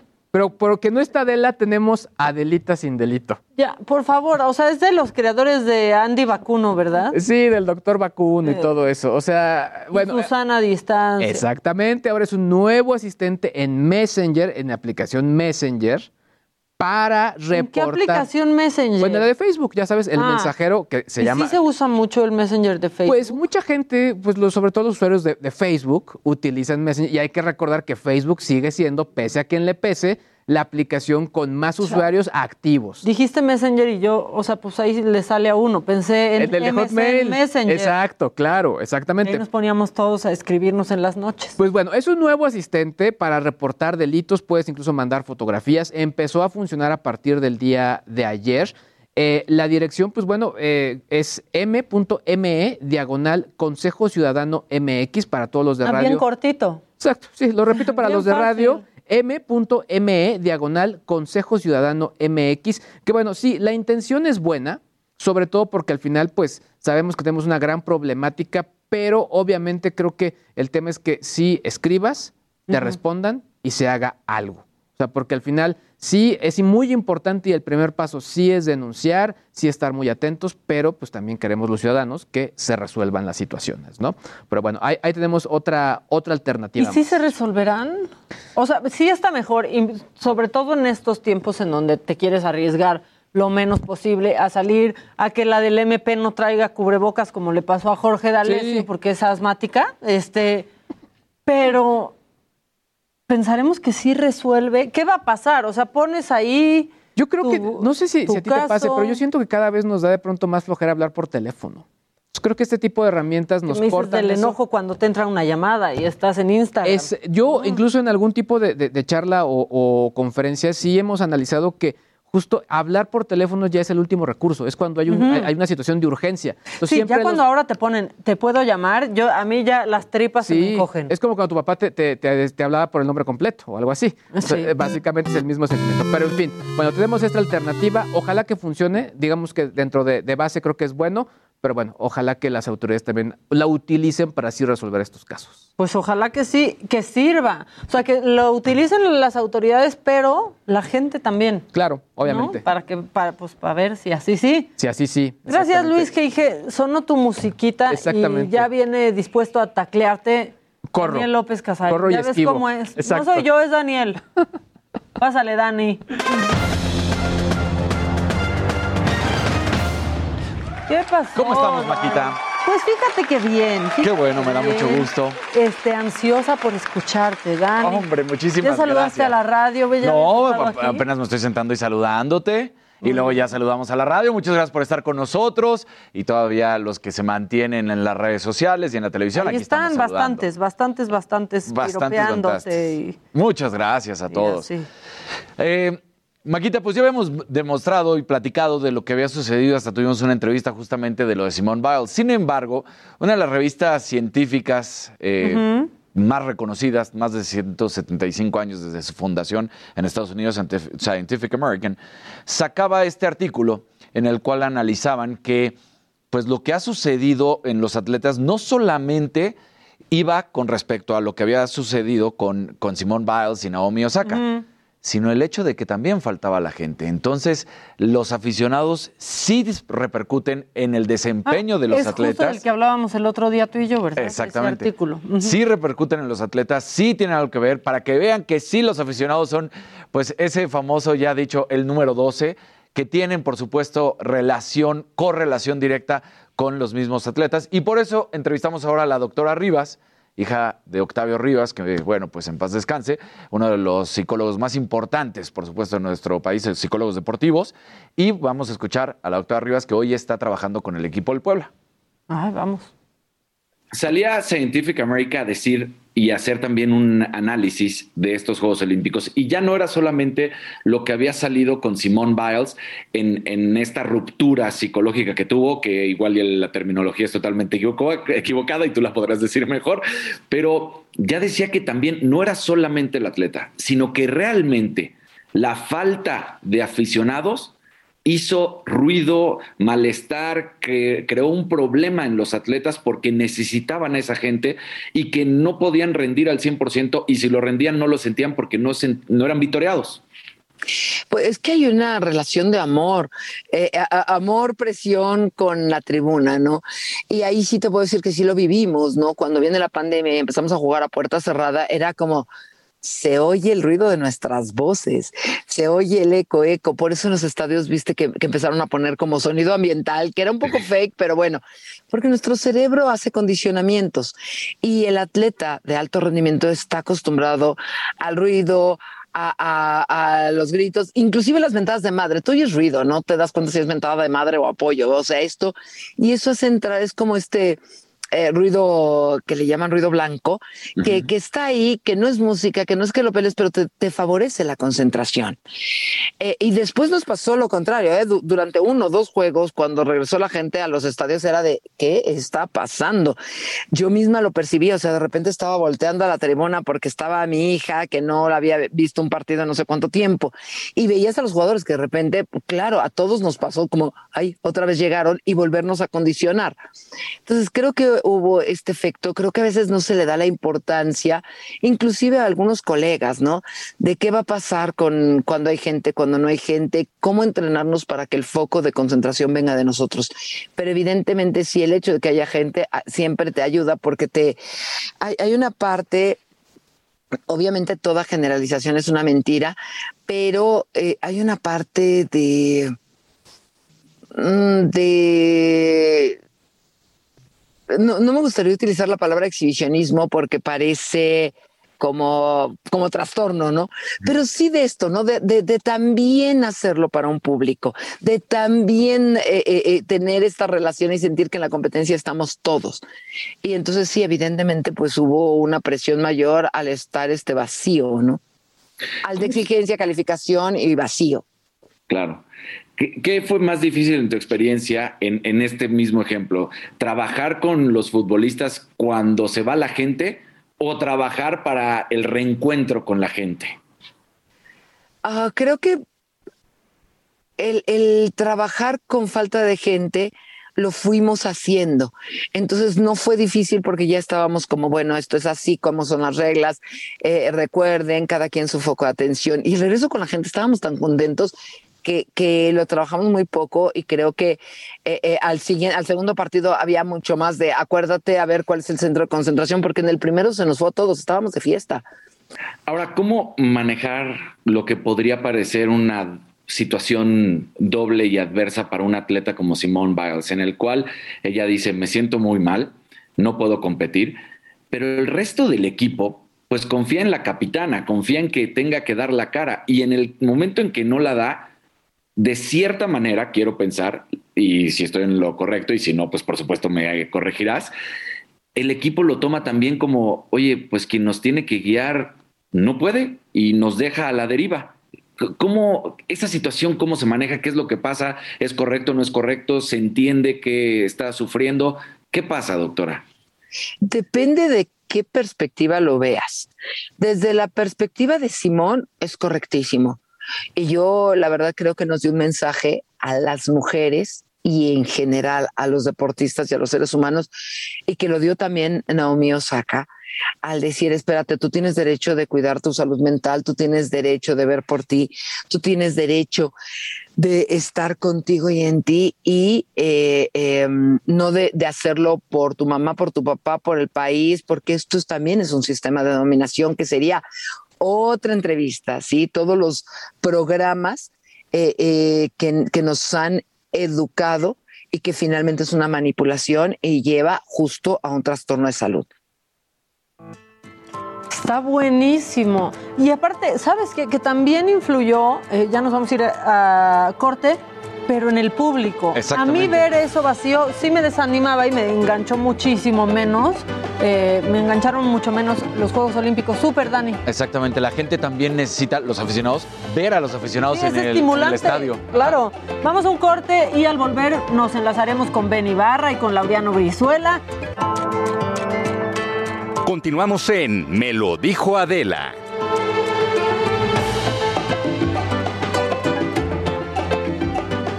Ya estamos de regreso y se los dijimos al inicio del programa y lo hemos estado diciendo todo el tiempo porque nos da mucho gusto.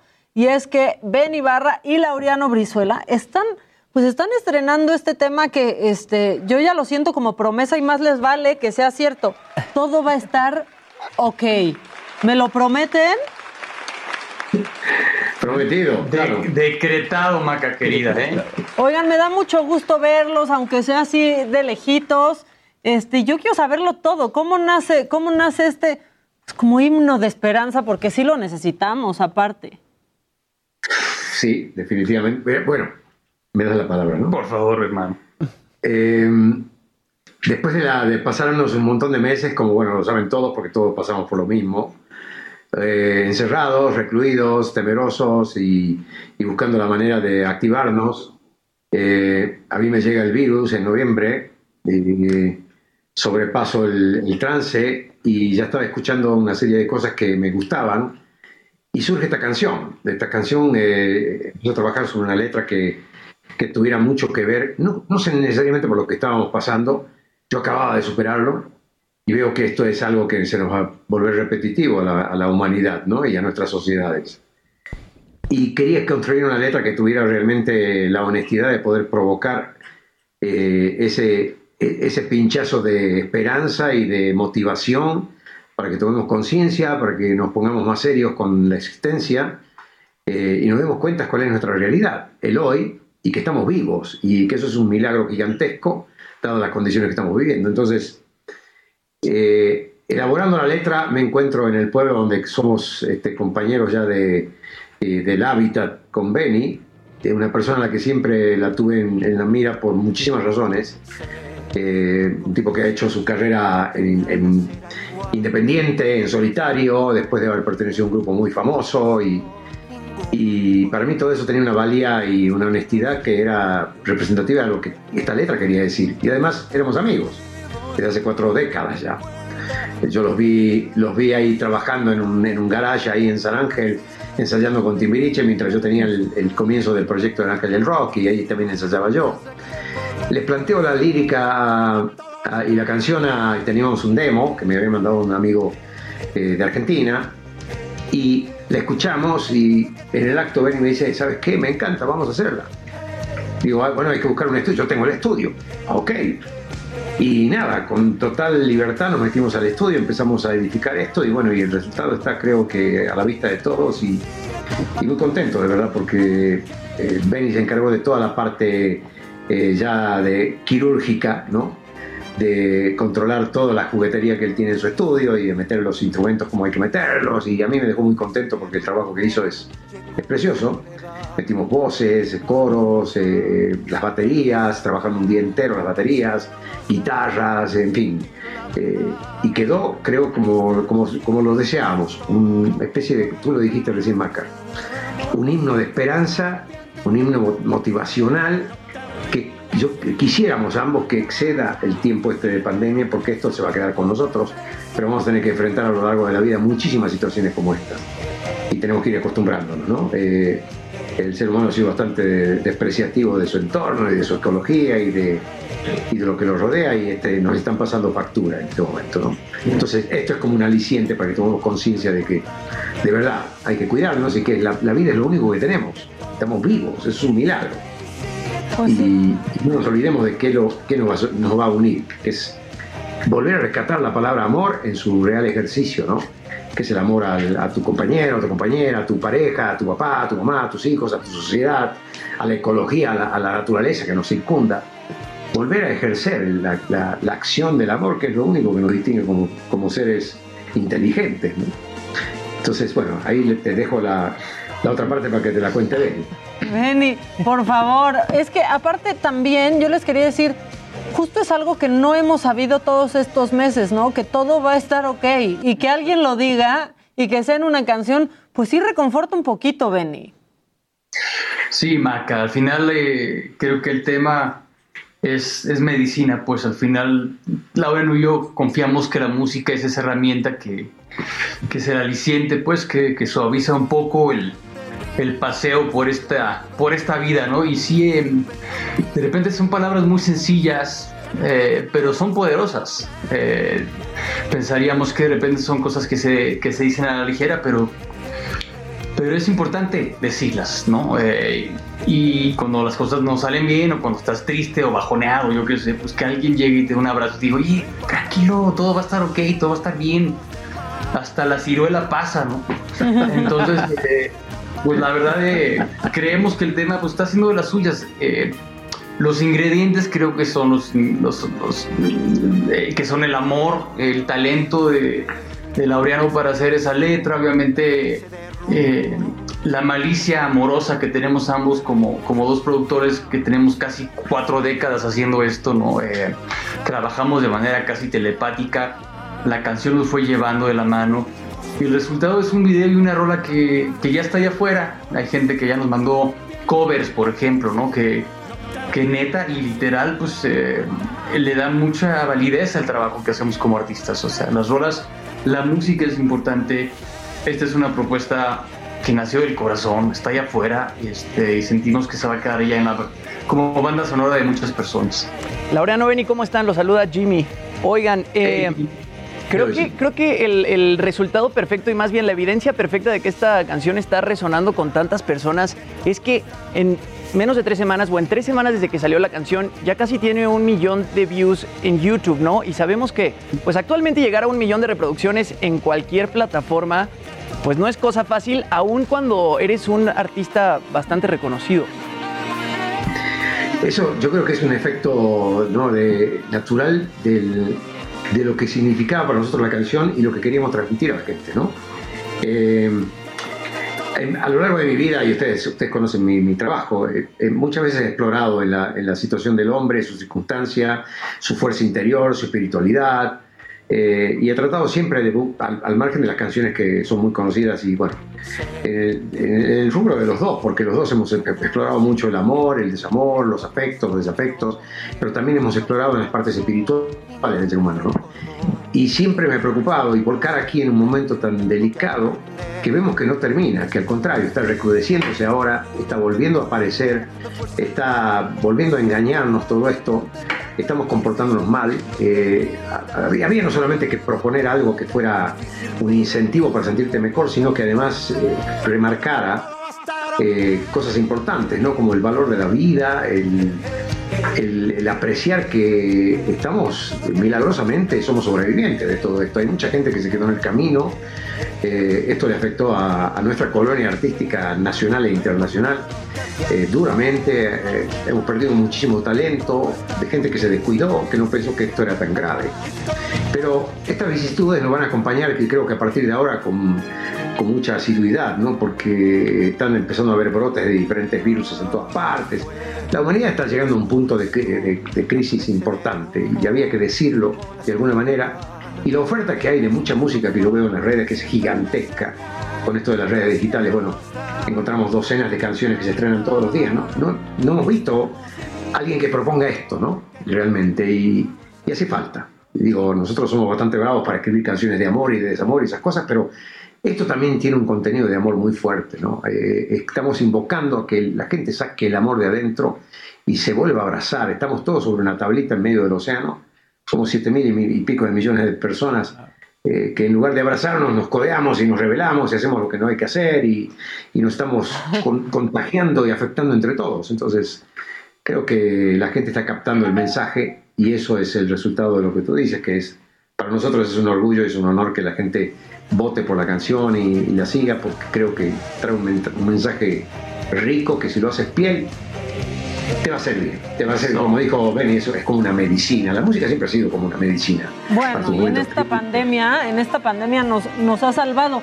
Pero y para ustedes, o sea, más allá de lo que transmite esta, esta canción, que es mucho, pues para ustedes también fue una tablita de salvación con los conciertos, sin estar al 100, sin saber realmente qué va a pasar con, con sus planes, ¿no? Literal, o sea, es obvio que aparte de que muy cierto de que vivimos de nuestro hobby exacto. literalmente sí hay que activarnos y hacer que las cosas sucedan seguir teniendo el contacto con la gente con el público y también seguir este exorcizando la necesidad nada que tiene un artista de, comunicar de exponer de, decir las cosas que piensa ¿no? Eh, y ser espejo social por así decirlo aunque suene un poco rimbombante y panfletero pero es, es real o sea entonces no se ha podido hacer mucho en cuanto a, tener contacto directo con las personas. Es obvio que ahora nuevamente se va a guardar esto todavía más porque pues nomás no entendemos, ¿no? Este, entonces, la verdad es que esto ha sido ese, ese salvavidas, el, poder juntarte con tus cuates, hacer algo de música, eh, experimentar más, crecer, este, aprender otras cosas. Eh, eh, digo, sigue siendo un, un, aliciente ahorita, pues. Lo que queremos, y ese es parte de nuestro plan eventualmente, es poder cantar esta, esta canción en, en una gira, poder salir, salir, salir de gira juntos, creo que el repertorio de ambos es compatible y que se puede poner muy rico. ¿no? Entonces, bueno, entre las varias travesuras que se nos antojan sería cantar esto en vivo, no más nos lo permita la mendiga pandemia. Sí, ¿qué tal que ya cantar, juntarse a cantar ya es una travesura ahorita? Sí, sí. Exactamente, increíble, ¿no? No, nos, apasiona la idea ya de solo pensarlo. Creo que esto nos abre también la puerta a que nos miramos y digamos, wow, esto empezó así con un pequeño demo y, nos miramos y él me transmitía cosas y yo las escuchaba y decía, tienes razón. Y había que ir haciendo crecer la canción en la medida del mensaje también de la lírica. Y creo que lo logramos. La canción llega no siempre se logra eso en grabación, fíjate. Muchas veces repasamos lo que hicimos ya, lo que grabamos, y muchas veces quisiéramos hacer las cosas de vuelta porque no logran ese, impulso de energía que puede llegar a tener una canción que pretende ser casi un himno de mensaje, ¿no? Y aquí se fue creciendo, creciendo y la canción nos fue llevando y le fuimos agregando cosas y los coros y al final termina siendo una expresión jubilosa de energía que queremos transmitir a la gente que creo que es un poco la tarea del artista, ¿no? Y un poco la, misión del artista, transmitir energías eh, en cada uno de sus mensajes. Y, este es un momento en que tenemos las energías bajas, todos, y creo que hay que reconsiderarlo y, cualquier cosa que nos nutra, y en este caso la música, ¿quién no recuerda un momento de su vida a través de la música? La música te ha ido marcando cada minuto de tu vida siempre. Pues eh, cada hecho importante de tu vida tiene canciones importantes. ¿no? Laureano, esa parte eh, que dices es interesante. Esta es una canción que pues me imagino que les permitió pasarla sensacional, ¿no? Tiene una vibra súper bonita. Yo quiero imaginarme, quiero que me cuenten un poco cómo eran sus días en el estudio de grabación. Llegabas al estudio de Benny, Benny ya te estaba esperando con un cafecito. ¿Cuál era como su mecánica de trabajo? Porque tú escribes la canción, se la mandas a Benny, Benny acepta grabarla contigo, pero ¿cómo era la dinámica de grabación en el estudio? Mira, un descubrimiento, porque yo sabía que Benny siempre ha sido un, un súper interesado y metió mucha cabeza, se fue a estudiar y parte de, lo que él hizo fue eso, no meterse en la parte de ingeniería. Eh, cuando tú tienes una historia de, de, muchas canciones conocidas, aceptadas por la gente y eso, y que todas han sido tan cuidadas, sobre todo en esa parte, en cómo la edificas, cómo la construyes, cómo es la arquitectura de una canción. Uno siempre es muy celoso de eso, y él ha trabajado a solas, yo trabajé a solas, pero en este caso eh, hubo una confianza mutua, ¿no? Así como él dijo, me encanta lo que escribiste, le vamos a entrar. Y yo dije, viejo, me encanta cómo estás manejando la cuestión del estudio, échale, yo aquí no tengo nada que decir y, y los dos somos personas acostumbradas a estar en estudios de grabaciones de alta gama, qué sé yo, ¿no? Y aquí me encuentro con un estudio lindísimo donde todos los juguetes y chiches que puede tener un estudio los tenía él. eh, y empezó a elaborarlo, se tomó todo el tiempo que necesitó. Le fuimos exigiendo a la banda, que es una banda de, On the Road que tenemos, eh, que fueran metiendo cosas y ellos colaboraron con todo el amor del mundo y ellos fueron imprimiendo la energía, ¿no? Y sí, siempre el cafecito a la, a la entrada y, y estar ahí sin ninguna prisa. eh, fue, una, fue una labor artesanal muy rica y, y ver que el resultado es lo que tú querías. Te hace, te hace olvidar un poco de aquella, aquel viejo hábito de ir a los mejores estudios de Los Ángeles o de Nueva York y, y con los mejores músicos, de, entre comillas, ¿no? esos mejores músicos de estudio que son muy reconocidos. Aquí se logró eso y se logró con la misma calidad. Y creo que comparativamente con la, con, con la idea original, eh, la hemos superado y, y nos mirábamos y nos reíamos diciendo, wow, está saliendo como queremos, y más la canción nos va llevando, ¿no? Y al final, si oyen la canción es como que termina con una especie de explosión, de júbilo, de estadio, ¿no? Que es un poco lo que queríamos lograr, ¿no? Que se sienta la- el ser humano como que su sociedad vuelve a levantar el ánimo y vuelve a levantar la energía, ¿no? Eh, a través de esa palmada al alma que es todo va a estar ok. Yo sé que estamos pasando un momento difícil, pero. Y esto va inclusive para la misma Adela, pobre, ¿no? Sí. Todo va a estar ok. Todo- ya, ya vas a ver. ¿eh?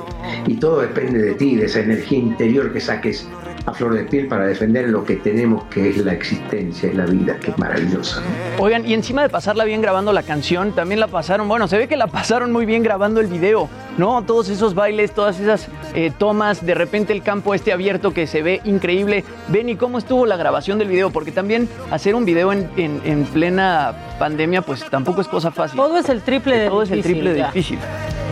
Literal, bueno, pues obviamente cuidándonos mucho, eh, hicimos, eh, quisimos y logramos junto con el director, pues lograr un, video de contraste, ¿no? Que nos ayudara a, revalorar las cosas buenas y también ponerle, vamos a subrayar las cosas que han estado difíciles estos últimos meses. Eh, supongo que, que fue de alguna manera representado por el concreto, esta parte primera del video donde estamos en una ciudad, ¿sabes? Eh, y después salimos al campo, ¿no? En la segunda parte de la rola. Y, La liberación. Ujú. y, y- y eso lo hicimos en Desierto de los Leones, hasta, hasta, hasta, hasta arriba, que es increíble, ¿no? Y lo demás lo hicimos ahí cerca de Tlatelolco, en, una, en un lugar pues, muy urbano, abajo de un puente, ¿no? increíble. Y, eh, y se logró, pues, o sea, al final mucha gente interesante ahí con nosotros. eh, la banda que, que sale en el video es la banda que grabó la canción. Entonces, pues, eh, pues fue muy divertido porque realmente fue la primera vez que, que Laureano y yo vibramos la rola, la cantamos juntos, la bailamos, la interpretamos, nos volteábamos a ver así de que, a ver, ¿qué hacemos? No? ¿Qué pasito? todo, ¿Qué nos vamos a poner? Etcétera, etcétera. Eh, entonces, pues fue un día como de conexión entre nosotros, de, de que de, de empezar ya a compartir la rola con, con los músicos, con la gente que sale en el video y, eh, y ahí está, ya a la banda le ha gustado, así que te digo, ya está a nada de llegar al millón de views, lo cual obviamente nos halaga y Los músicos son los que, te- los que tocaron. Está ahí la banda. eh, ellos colaboraron enormemente y, y- y como dice Benny, el contraste que hay de lo urbano a, a la liberación es un poco lo que debe buscar el ser humano, ¿no? Volver a sus fuentes naturales. Es como pasar de lo urbano, el cemento, que es donde están la mayor cantidad de dramas, tragedias, conflictos, este, pesadumbre, pandemias, salir a la naturaleza, que es como recuperar tu propia naturaleza, ¿no? Y que los, que es un poco lo que el director lo interpretó muy bien, creo. Perdón, Laureano. Y los representa un poco a ustedes también, ¿no? En, en pandemia, ustedes también cambiaron de, de residencia, ¿no? También se fueron como, pues dejaron todo esto urbano atrás y se fueron, pues al aire limpio. Pues, la neta sí, sí, Maca, o sea, ahí en San Miguel sí es otra vibra, o sea, sí se respira otro aire. Eh, yo soy muy fan también de las urbes, me la amo mi ciudad de México, pero a la hora del encierro tuvimos esa gran fortuna, obviamente, ¿no? de estar en un pueblo que, que es fácil en cuanto a vibra, o sea, digo, limpio, muy bonito, colonial, lo que Ujú. quieras, pero sobre todo emocionalmente, energéticamente, Sí. pues eh, si hay un poco más de armonía, pues y te sientes menos, menos estresado y, este, y eso jaló inclusive en nuestro favor a la hora de hacer la rola. Oigan, y qué curiosas de repente, este, pues es cómo actúa el universo, ¿no? Laureano ahorita estaba contando esta anécdota que te conoce a ti, Benny, desde muy chiquito, desde que estabas en Timbiriche y ensayaban ahí en el mismo lugar. ¿En algún momento, cuando tú eras más chico, te imaginaste que en algún momento ibas a colaborar con Laureano y viceversa, Claro. Laureano? Sí, pues ese siempre fue el plan. O sea, no obviamente que estaba tan pequeño. Este, yo salgo a los 14 años de Timbiriche, casi 15.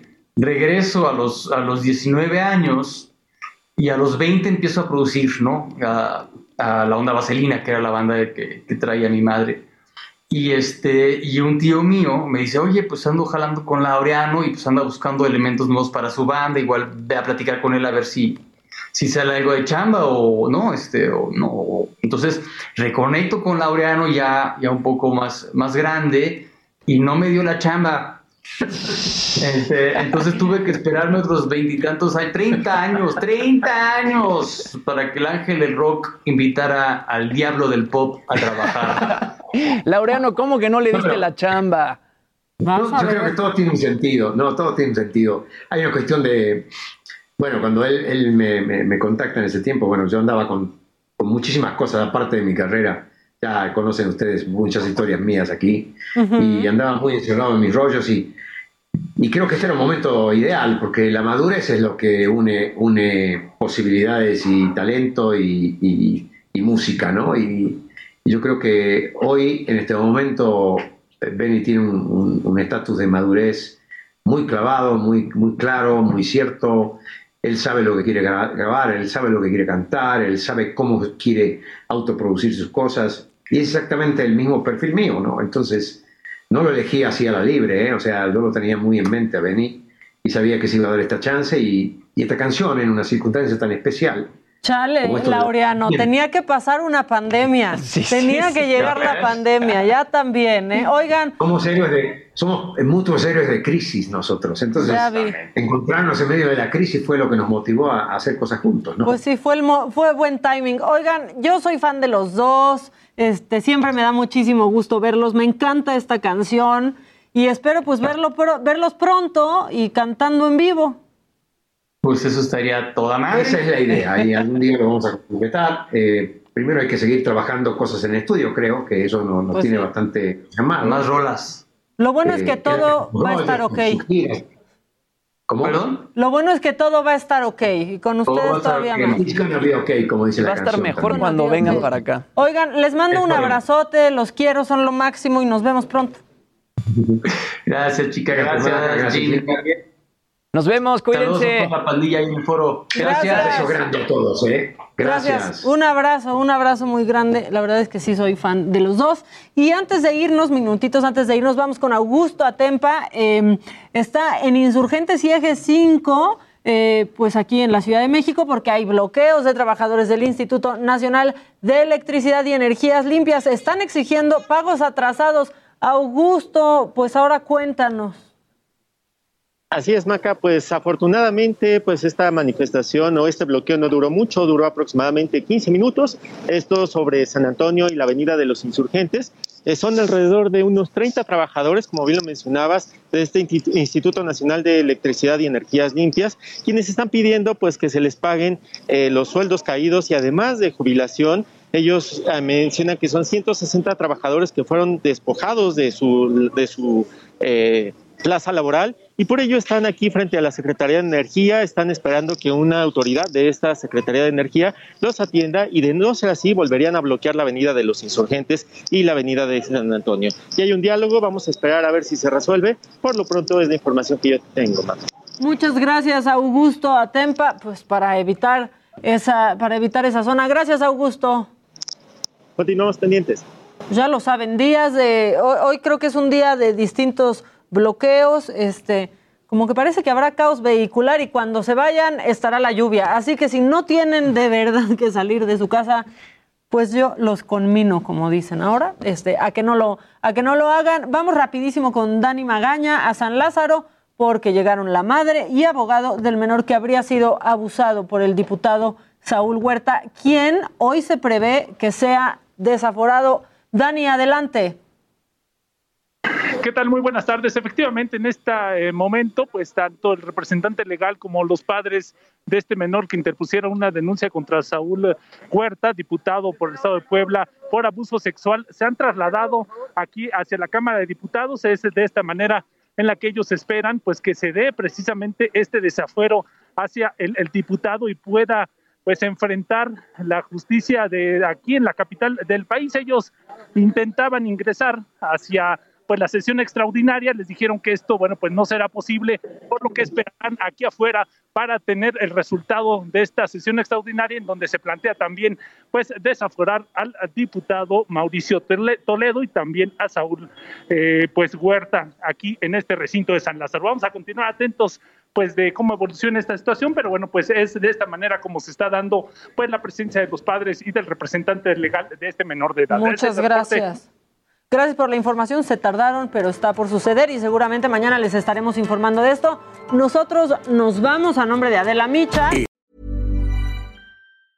Hi, I'm Daniel, founder of Pretty Litter. Did you know cats tend to hide symptoms of sickness and pain? I learned this the hard way after losing my cat, Gingy. So I created Pretty Litter, a health monitoring litter that helps detect early signs of illness by changing colors, saving you money and potentially your cat's life. Pretty Litter is veterinarian developed, and it's the easiest way to keep tabs on your fur baby's health right at home. Go to prettylitter.com and use code ACAST for 20% off your first order and a free cat toy. Terms and conditions apply. See site for details.